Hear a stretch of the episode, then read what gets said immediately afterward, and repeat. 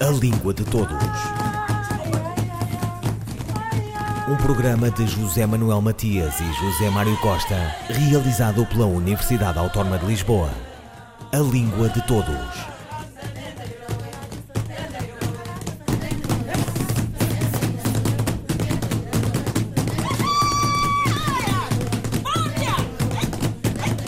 O professor luso Marco Neves tem um compromisso com a língua portuguesa.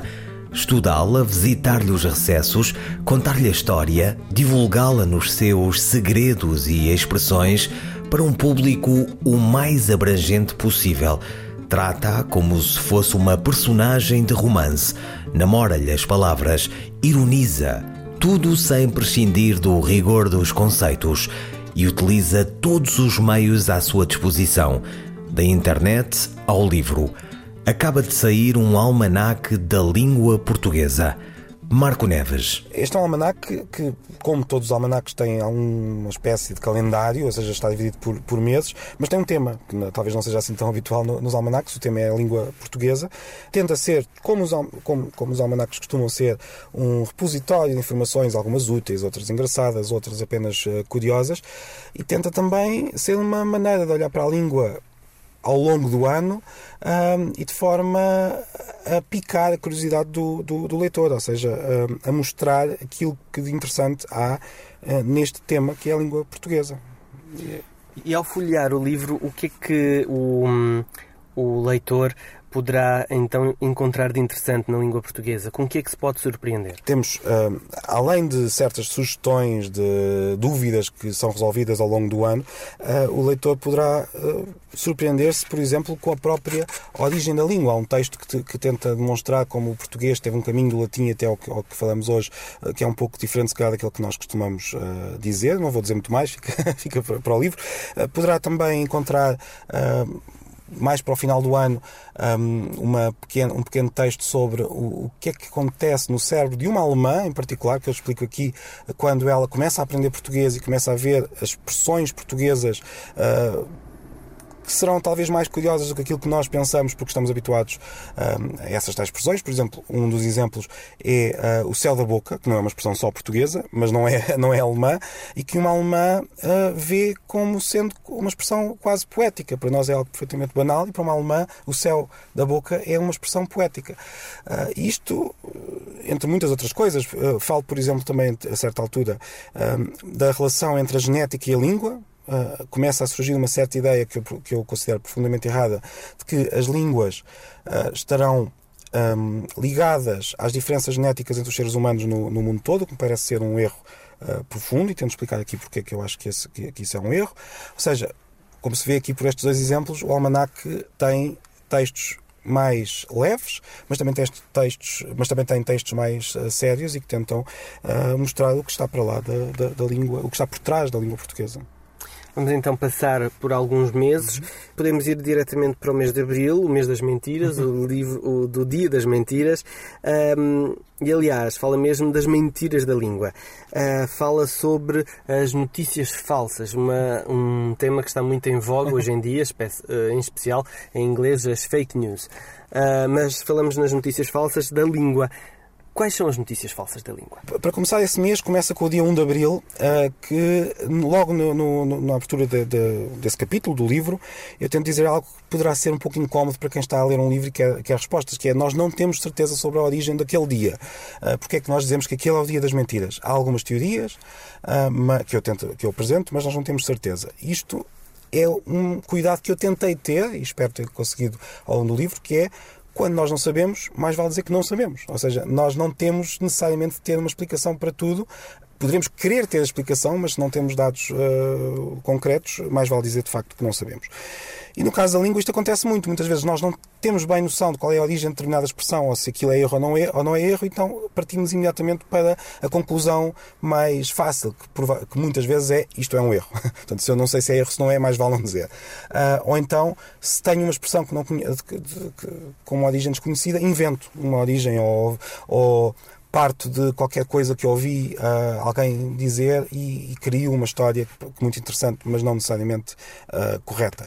Uh, dois exemplos destas notícias falsas. Um, quem tem boca vai a Roma, é um, é um ditado português, mas não só, é uma expressão que existe em várias línguas e que tem um significado muito preciso, ou seja, quem, se alguém precisa de alguma coisa, mais vale começar a pedir e a, e a, e a falar sobre isso, mas que algumas pessoas transformaram no outro ditado, quem tem boca vai-a, no sentido de a Roma, e, e, passou a divulgar a ideia de que este é o ditado correto, que era assim que se, que se devia dizer, e que quem diz que quem tem boca vai a Roma está a dizer uma expressão errada. Eu já vi pessoas completamente convencidas disto, ou seja, que estão uh, que acham que é, que é que todos os outros estão enganados e que uh, esta nova teoria é, é correta.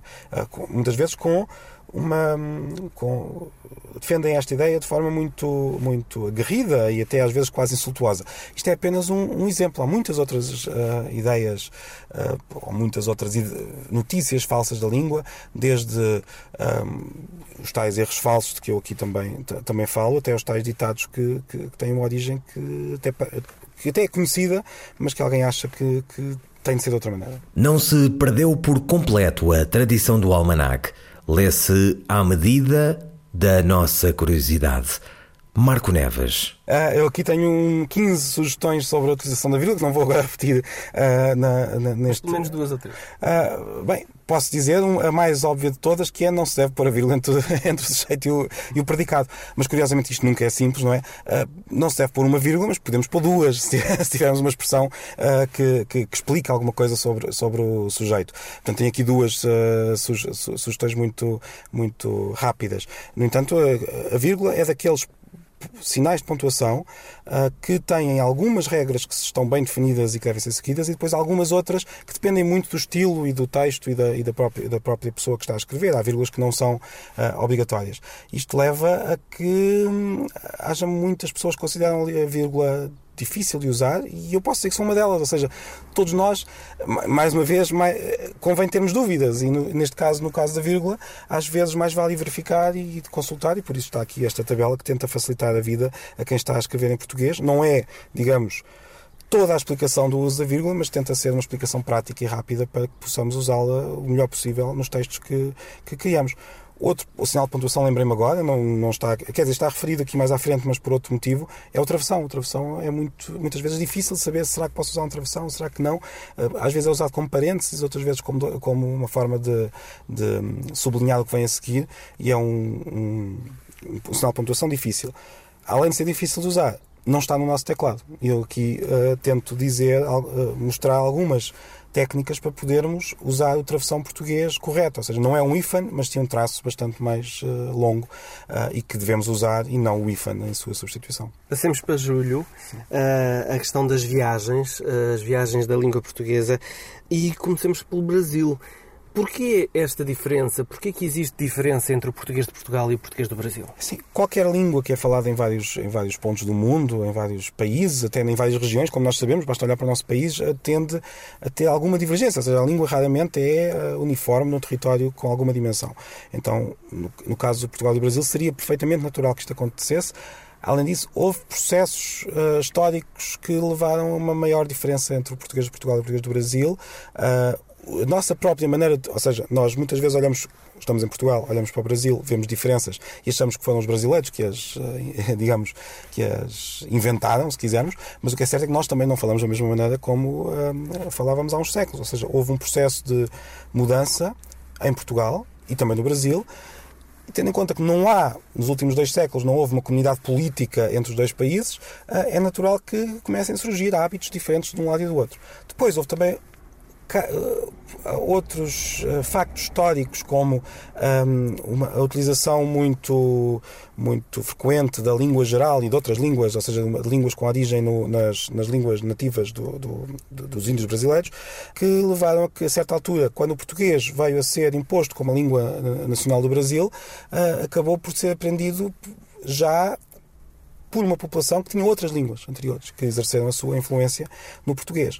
Não nos podemos esquecer também que o português foi aprendido pelos, uh, pelos muitos escravos que foram levados para, para o Brasil e que, que aprenderam a língua de forma não, digamos, escolar, uh, mas sim por uma, por uma razão utilitária de precisar de, de conversar um, com quem os com aqueles que os estavam a levar para o Brasil e também uns, entre, uns com os outros. Ou seja, muitos escravos não tinham as mesmas línguas e precisavam de uma língua comum, que acabou por ser o português, que ao ser aprendido nestas condições, acabou também por ser uh, aprendido com algumas mudanças uh, gramaticais. Uh, temos Temos estes vários fatores que nos levam a uma língua portuguesa que tem eh, não só duas utilizações bastante eh, diferentes, como acontece em muitas outras línguas, eh, mas também neste caso até já duas normas com algumas diferenças lexicais, gramaticais e, e ortográficas. Marco Neves sobre o seu mais recente livro Almanac da Língua Portuguesa.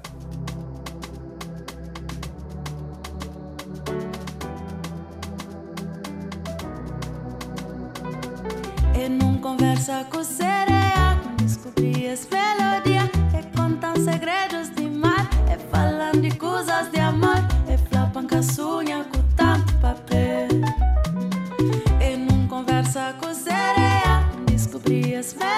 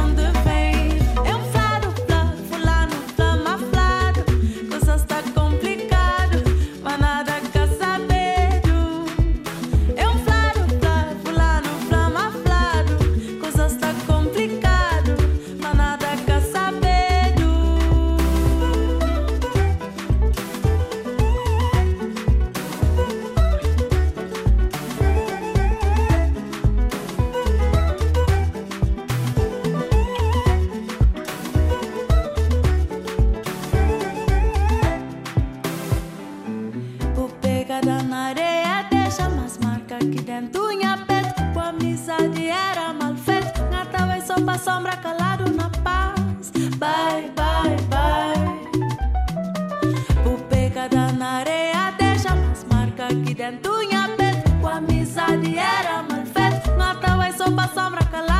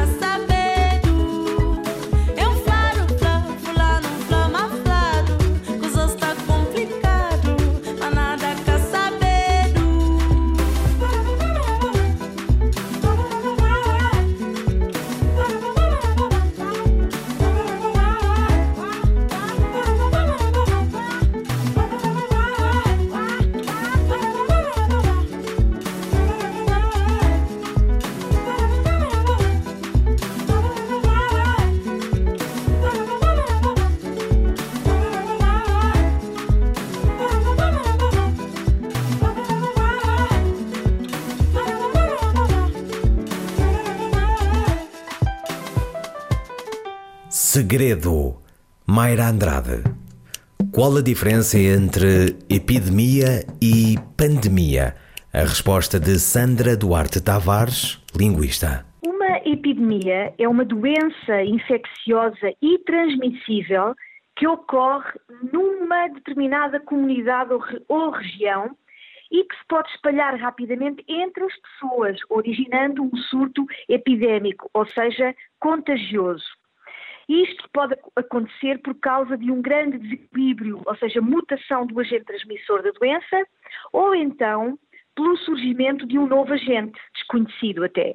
Esta palavra, a palavra epidemia, tem origem no grego epi, que significa sobre, mais demos, que significa povo, e foi utilizada uh, primeiramente por Hipócrates, o pai da medicina no século VI a.C. Em relação à pandemia, esta palavra provém do grego pan, que significa todo, mais demos, povo, portanto, todo o povo, todo, toda a população.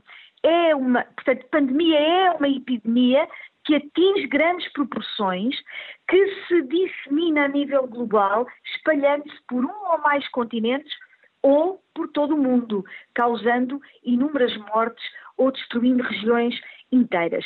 Como nota final, quando uma doença existe apenas numa determinada região, é considerada uma endemia, portanto, proporções pequenas de uma doença. Quando uma doença é transmitida para outras populações, infectando mais de uma cidade ou região, denominamos epidemia. Por último, quando uma epidemia se alastra de forma desequilibrada e espalha pelos continentes e pelo mundo, é considerada pandemia. Uma nota final: o cancro não é considerado uma pandemia porque não é uma doença contagiosa, ou seja, não é transmissível. Portanto, epidemia ou pandemia são sempre uh, contagiosas, são doenças infecciosas, a diferença está na sua uh, evolução e disseminação. Sandra Duarte Tavares, linguista. Um, dois, três, e... Cântico Negro, de José Régio. Vem por aqui, dizem-me alguns com os olhos doces, estendendo-me os braços e seguros de que seria bom que eu os ouvisse quando me dizem: Vem por aqui. Eu olho-os com olhos laços. Há nos olhos meus ironias e cansaços, e cruzo os braços e nunca vou por ali. A minha glória é esta: criar desumanidade, não acompanhar ninguém, que eu vivo com o mesmo sem vontade com que rasguei o ventre à minha mãe. Não, não vou por aí. Só vou por onde me levam os meus próprios passos. Se ao que busco saber nenhum de vós responde, porque me repetis, vem por aqui. Prefiro escorregar nos becos lamacentos, redemoinhar aos ventos, como farrapos, arrastar os pés sangrentos, a ir por aí. Se vim ao mundo, foi só para desflorar florestas virgens e desenhar meus próprios pés na areia inexplorada. O mais que faço não vale nada. Como? pois sereis vós que me dareis impulsos, ferramentas e coragem para eu derrubar os meus obstáculos? Corre nas vossas veias sangue velho dos avós, e vós amais o que é fácil.